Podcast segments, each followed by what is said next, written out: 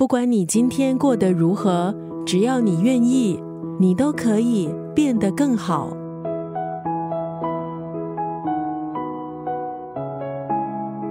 今天在九六三作家语录分享的文字出自这本书，别人怎么对你，都是你教的。这本书的作者是心理学导师黄启团。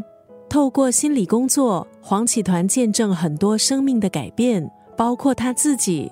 而透过众多个案，他发现了这样的规律：别人怎么对你，都是你教的。经济有经济的规律。人性也有人性的规律。对于企业家来说，心理学是对经济学很好的补充。这是一本关于人性规律的书。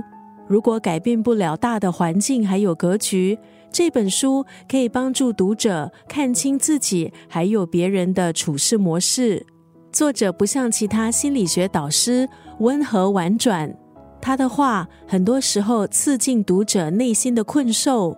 激励读者跳出固旧的模式，看到人生不一样的可能。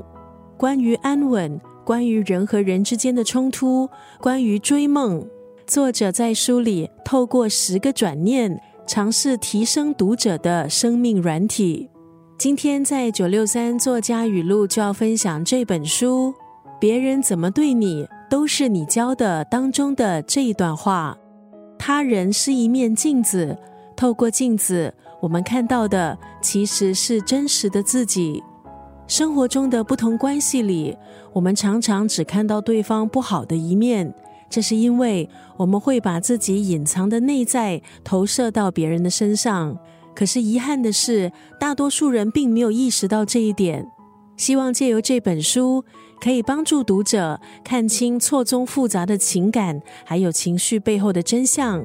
走出心灵的困境。他人是一面镜子，透过镜子，我们看到的其实是真实的自己。